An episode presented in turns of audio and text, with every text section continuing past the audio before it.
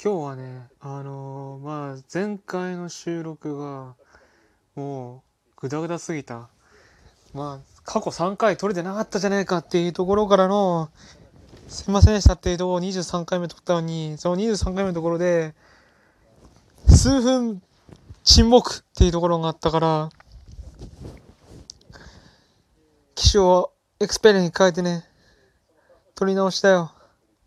撮り直しっつうか23回目は結局公開したんだけどね。あれ iPad やったから。エクスペリアで過去3回分やりな、やり、やらかした。まあもっと言うとその前の2回もだと思うんだけど、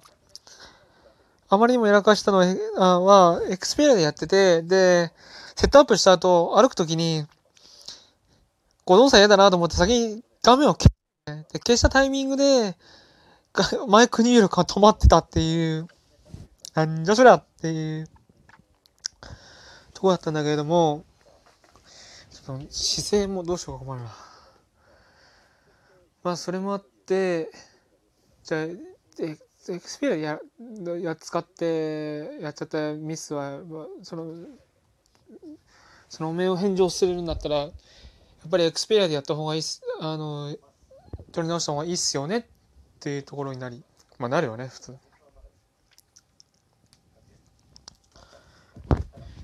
というところで、満を持してエクスペリアでの再録音である。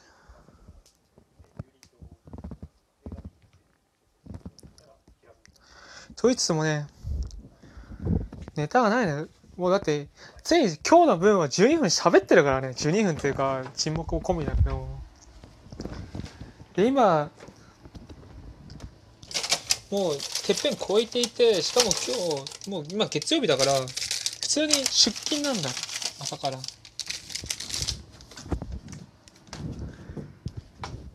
米炊かなきゃな、飯炊かなきゃならんし、早く寝て起きなきゃいけないし、そう言いつつ、今カントリーマーム食ってるし、なんやねんっていう。ようなところで、まあ、カントリーマーム食いながら話すか。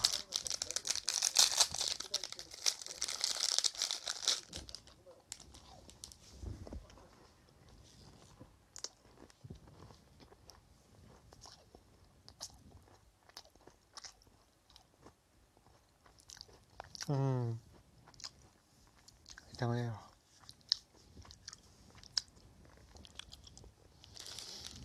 今日あったことなんだろうな。なんか、うん、PS5 のレポートが立ってて、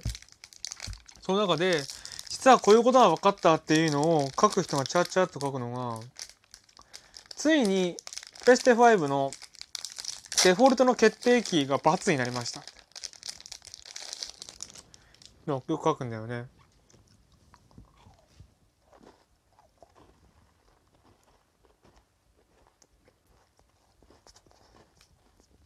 まあ、プレステの決定機が日本版と海外、海外というか欧米版で違うっていうのはもう前から有名で、日本は丸決定×キャンセル。海外は×決定丸キャンセルだったのね。プレステ4まで。まあソフトにか、特定ソフトに限った都合で言うと、ちょっと待って、一時期の SCE のタイトルって、丸×決定、三角四角キャンセルの時とかあったじゃんっていう話の時、それはめんどくさいんだ。まああの、確かにグランツーリスモとか、サルゲッチとかは、丸×決定だった。罰でキャンセルしようと思ったらそのまま、あの、コース決定されちゃって、うわーってなった記憶がある。まあ、あれはあれでね、あのある意味グローバル仕様ではあった、グローバル仕様ではあったと言いつつ、あの時期の SC のタイトルって発売日結構ずれたけどな。日本と海外で。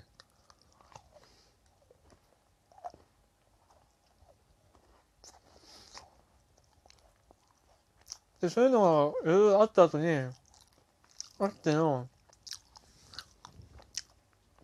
プレステ4になって、これまで Xbox, Xbox でやでよく流行ってたようなタイトルが、プレステ4でよく頻繁に遊ばれるようになった。出されるようになったっていうか、ソニーが出すようになった。あの、一番わかりやすいのは、アクティビジョンのコールオブデューティー。あれを、国内、日本国内だと、まあ、SIE が主に広報してるってことね。で、あれ確かバスケットなのかなもうアクティビジョンのゲームほとんど触れてないけども、e、有名なのが EA、まあ、Apex Legends とか、あと、フォールガイズも、フォールガイズの起動した後に開くフレンド検索画面はバスケットだった。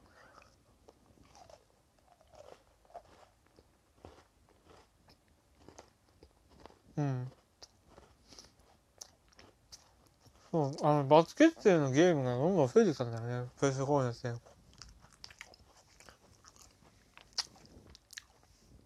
もともと Xbox は、まあ Xbox はもう出た通りから、バツっていうか、プレステでいうバツのところに A があって、で、丸のところに B が。で、四角が X、三角が Y。まあ言っちゃえば任天堂の ABXY の配置を右上と左下をグッと入れ替えたっていうのはだ言い換えたといえばもうそれ前なんだけど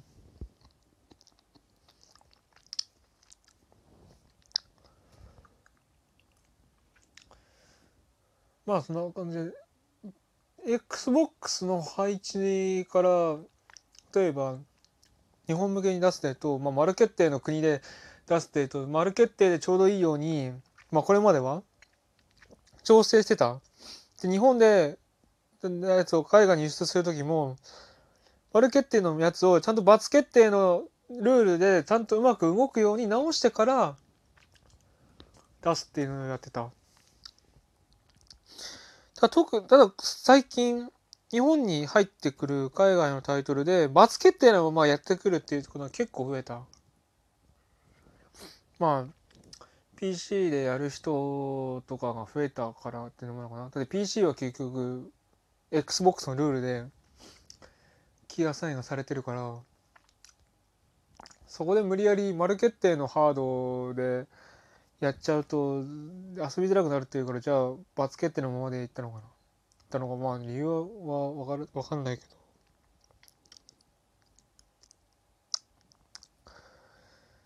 その中でだそういうズレプレステ4のタイトルの中にそういう罰決定丸決定のズレがいくつつ目立つようになってきたっていう中で今回プレステ5ハードがついに罰決定デフォルトになった。XBOX のルールで基本的に動くとなった。なんかそういうことを聞くとまあプレステまあついに向こうスタンダードになったかっていう感じのとこあるんだよね。3の2世代目ぐらいから、まあ、3の途中から結構プレステでいろんな変変化があってそれこそ初期のプレステ最初にプレステが始まった時から3の初期ぐらいって単純なゲーム機というよりは多分ゲームも動くけどいろんなディスクメディアも動くよ。いろんなことができるよっていうマルチ展開で押してたっていうイメージがある。少なくとも俺はそう思ってた。DVD 見れるのもそうだし。ブルーレイ見れるのもそうだし。でディスクメディアを見る見るためにそのプレイヤーのコントローラーの出来が本当に良かったんだ。プレステ2特に3はね。ただゲームの方はおそらく3の途中で大きく方針を見直す必要が多分出てきたんだと思うそれこそ多分 XBOX に XBOX の方がゲームゲームやるという上ではいいじゃんってことになってねビオネットとかいい例だけど、それでプレステ4になって、プレステ4はかなりゲーム機の方に多分バランスを振ったんだと思う。あの、プレステ4のディスクメディアのプレイヤーは本当にできます。最悪。あの、3を知ってる側からすると、4でディスクメディアは再生したくない。まあ、そもそも CD 読み込めねえし、プレステ4。だもう本当にゲーム機にしますっていう意思表明したのが多分プレステ4なんだと思う。でその後の変化で言うと、まあ、SCE 日本で起こった SCE がアメリカに本社を置く SIE になったっていうところ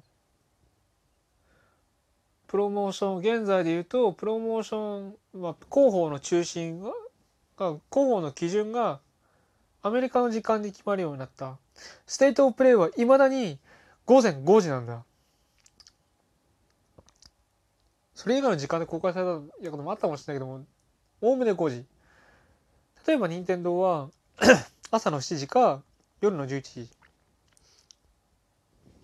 7時っていうのは結構日本でも見られるような時間帯なんだけども5時はきつい。でも午前5時っていうのがすごいちょうどいいんだと思う。向こうではね。でここに来てプレステ5はの罰決定ってなるともういよいよもうグローバルというか向こうスタンダードになったんだなっていうのを見るといろいろ感じるところがある。というところはこの続きはもっと話す話した方がいいような気もするんだが今時計をちらっと見たら11分過ぎてる。まあ俺はしばらくもう丸決定の世界で生きていてしまったので俺は次買うのはスイッチかなと思い出してはいる。ゲームどう変わるんだろうねプレステのゲーム。決定機が変わるっていうのは結構大きな問題だと思う。ローカライズの速度は速くなりそうだけれどこれまでの雰囲気がどうなるんだろうね。まあでも言うて日本も今日36までたくさんゲーム出してるからね。やってることは変わらないと思うけれど。という追試だった。